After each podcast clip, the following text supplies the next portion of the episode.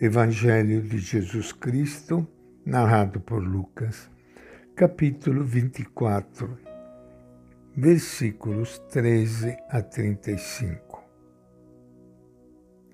Naquele mesmo dia, o primeiro da semana, dois dos discípulos de Jesus viajavam para um vilarejo chamado Emaús, que ficava a uns 10 quilômetros de Jerusalém. Eles iam conversando sobre todas essas coisas que tinham acontecido. Enquanto conversavam e discutiam, o próprio Jesus se aproximou e se pôs a caminhar com eles. Mas os olhos deles estavam como que embaçados e não o reconheceram. Jesus lhes disse: Sobre o que vocês estão falando enquanto caminham? E eles pararam, com o rosto triste. Um deles, chamado Cleofas, lhe disse: Será você o único estrangeiro em Jerusalém que não sabe das coisas que aí aconteceram nesses dias? Ele perguntou: Que coisas? Responderam-lhe: o que aconteceu com Jesus, o Nazareno, que foi um profeta poderoso em ações e palavras diante de Deus e diante de todo o povo. Nossos chefes, dos sacerdotes e nossas autoridades o entregaram para que fosse condenado à morte e o crucificaram. Nós esperávamos que seria ele o libertador de Israel. Mas agora, além de tudo, já faz três dias que todas essas coisas aconteceram. Algumas mulheres do nosso grupo, porém, nos deram um susto. Elas foram de madrugada ao túmulo e não encontraram o corpo. Voltaram então dizendo que haviam tido uma visão de anjos os quais diziam que Jesus está vivo. Alguns dos nossos também foram ao túmulo e encontraram as coisas como as mulheres tinham falado, mas não viram Jesus. Então ele lhes disse: Ó oh insensatos e lentos de coração, para acreditar em tudo o que os profetas anunciaram. Será que não era preciso que o Messias sofresse tudo isso e entrasse na sua glória? Explicou-lhes o que dizia respeito a ele em todas as Escrituras, começando por Moisés e percorrendo todos os profetas. Quando estavam perto do vilarejo para onde iam, ele deu a entender que seguiria adiante. Mas eles insistiam: Fique conosco, pois já é tarde e o dia está terminando. Então ele entrou para ficar com eles.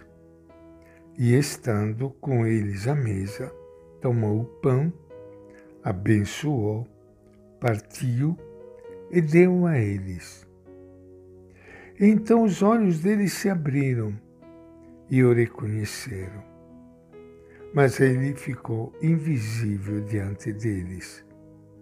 E disseram um ao outro: Não é que o nosso coração ardia enquanto ele nos falava pelos caminhos e nos explicava as Escrituras?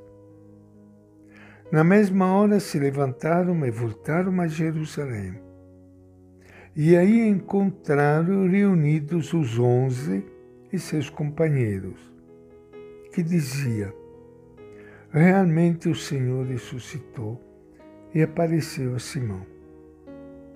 E eles, por sua vez, contaram o que tinha acontecido pelo caminho e como o havia reconhecido quando ele partiu o pão. Esta é a palavra do Evangelho de Lucas. minha saudação e meu abraço para todos vocês, irmãos e irmãs queridas, que estão nos acompanhando neste momento do nosso encontro com o Evangelho de Jesus. Estamos lendo nesses dias vários relatos pascais que nos revelam diversos caminhos para encontrar-nos com Jesus ressuscitado. O relato de Emaús é talvez o mais significativo e, sem dúvida, o mais extraordinário. A situação dos discípulos está bem descrita desde o começo e reflete um estado de ânimo no qual podemos encontrar-nos também nós hoje. Os discípulos têm aparentemente tudo o que é necessário para crer. Conhecem os escritos do Antigo Testamento, a mensagem de Jesus, sua atuação e sua morte na cruz. Ouviram também a mensagem da ressurreição. As mulheres lhes comunicaram sua experiência e lhes anunciaram que ele está vivo. Tudo é inútil. Eles continuam seu caminho, envoltos em tristeza e desânimo. Todas as esperanças postas em Jesus desvaneceram-se com o fracasso da cruz. O evangelista vai sugerir dois caminhos para recuperar a fé viva no ressuscitado. O primeiro é a escuta da palavra de Jesus. Aqueles discípulos continuam, apesar de tudo, pensando em Jesus, falando dele, perguntando por ele. E é precisamente nesse momento que Jesus ressuscitado se faz presente em sua caminhada, onde alguns homens e mulheres recordam Jesus e se perguntam pelo significado de sua mensagem e de sua pessoa, ali está ele, embora eles sejam incapazes de reconhecer sua presença. Não esperemos grandes prodígios. Se alguma vez, ao ouvir o Evangelho de Jesus, recordar Suas palavras, sentimos arder o nosso coração, não esqueçamos que Ele caminha conosco. O evangelista nos recorda uma segunda experiência, é o gesto da Eucaristia. Os discípulos retêm o caminhante desconhecido para cearem juntos na aldeia de Maús. O gesto é simples, mas íntimo. Os caminhantes cansados da viagem senta-se para compartilhar a mesma mesa, aceita-se como amigos e descansa juntos das fadigas de uma longa caminhada.